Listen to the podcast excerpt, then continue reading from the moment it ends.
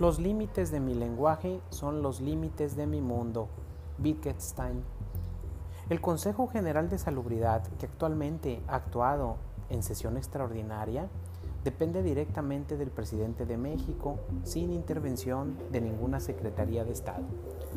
Sus funciones son normativas, ejecutivas y consultivas. Sus disposiciones generales son obligatorias en todo el país. Consecuentemente, durante la pandemia del COVID, ninguna otra autoridad, ni federal ni local, debe tomar decisiones que invadan su competencia. Ese es el orden del orden jurídico. De manera ordinaria, los ciudadanos recibimos información por parte de las autoridades y en general de las diversas entidades del Estado mexicano. Esa comunicación asume distintas formas. En ocasiones se trata de mandatos y en otras de anuncios, que a su vez pueden ser también de distinto orden. Pueden ser avisos respecto de alguna medida administrativa cotidiana, como el cierre de una avenida, el corte en el suministro de algún servicio público, programas de descuentos de multas o de recargos o relacionados con alguna obligación tributaria, por supuesto, a partir de una autorización de quien está facultado para darla, o, como es el caso actual, recomendaciones para prevenir los contagios por COVID-19 en un entorno de colaboración con el referido Consejo General de Salud.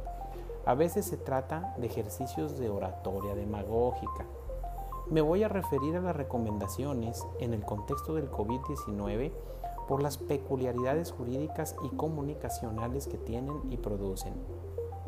Desde el punto de vista jurídico, todas las autoridades pueden hacer las recomendaciones que resulten adecuadas y sean conformes, lo que implica coordinación y claridad comunicativa al ordenado por el Consejo General.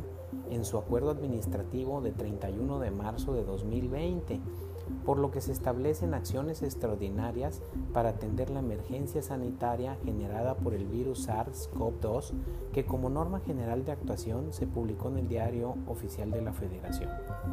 Complementariamente, a nivel local, ante la falta de experiencia, pues nadie la tiene en el tema del COVID-19, y ante la ausencia de oficinas públicas inteligentes, comienzan a producirse acciones públicas que comprometen los derechos y las libertades de las personas y de las empresas. Ello en el contexto de un federalismo en el que los estados ni son tan libres ni tan soberanos cuando les conviene y con algunos municipios gobernados por pandillas legalizadas merced a la descomposición de la democracia. Entre las acciones públicas visibles, en ese contexto de no saber qué hacer, pero en el que hay que hacer algo, ya sea para darse a notar o para pretender cumplir con su función, empiezan a circular los comunicados oficiales con pretensiones normativas que ciertamente no tienen cobertura constitucional. Los conflictos jurídicos post pandemia necesitarán de esas normas publicadas y en vigor para dicha situación extraordinaria, no de recomendaciones ni de trípticos mal escritos. Para fundamentar pues los incumplimientos a distintas obligaciones o para sustentar acciones tomadas. La comunicación gubernamental es pues importante, no solo por quien la hace, sino por los efectos jurídicos que produce. La comunicación gubernamental, además de que se realice por los canales adecuados, es conveniente que cumpla con las reglas del lenguaje, de la semántica y de la redacción. Los ciudadanos leen lo que la administración pública produce. Así se gobierna con la sociedad. Al comunicarse gestiona lo público. El ciudadano sabe lo que lee, lo que entiende de lo que lee y a partir de ello actúa. Hace algunos meses atrás, cuando iniciaba la pandemia, me topé con un comunicado con pretensiones de oficialidad, pues lleva el escudo de Mazatlán, la tipografía y fraseología del momento, donde se rompen las olas, y la ciudad del carnaval. El aviso, con letras mayúsculas centrales, indica información relevante, y a continuación el municipio de Mazatlán comunica algunas medidas que se tomarán para resguardar la salud pública. El listado contiene ocho puntos y al final agradece a toda la sociedad por quedarse en casa y usar cubrebocas. La lista difundida en la parte que me interesa resaltar es la siguiente. Queda restringido el uso de parques y espacios deportivos para realizar cualquier actividad colectiva o individual, incluso correr o andar en bicicleta. Lo mismo aplica en la vía pública. 2. Queda restringido caminar o permanecer en la vía pública en grupos mayores a tres personas. 4. Quedan restringidos los accesos a la ciudad de Mazatlán por la vía de Cerritos durante las 24 horas del día. De acuerdo con la Real Academia de la Lengua, tras una consulta particular que le dirigí por Twitter, a raíz de esa joya, resolvió que si el uso de algo se prohíbe totalmente, restringir no es el verbo adecuado.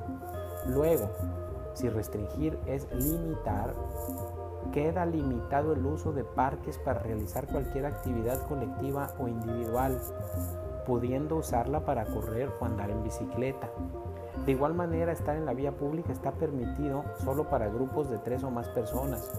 Y por último, los accesos a Mazatlán se limitarán a los de Cerritos, quedando también libres los del norte y sur. Si logramos entender lo que la autoridad quiso decir, hay que obedecer, sobre todo en el contexto nacional en el que el Consejo General de Salubridad es quien tiene las competencias durante la pandemia y a pesar de que por su inutilidad manifiesta ha provocado que gobernantes variopintos tomen decisiones fragmentadas, como lo ha señalado atinadamente el ministro en retiro José Ramón Cosillo Díaz. Me gustaría suponer que todavía los ciudadanos tenemos la legítima expectativa de exigir profesionales altamente capacitados para la comunicación de las administraciones públicas.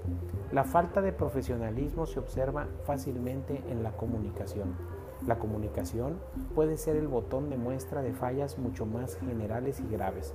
Si las administraciones públicas por modas ideológicas rechazan el talento, se consolida la fórmula perfecta para la destrucción institucional.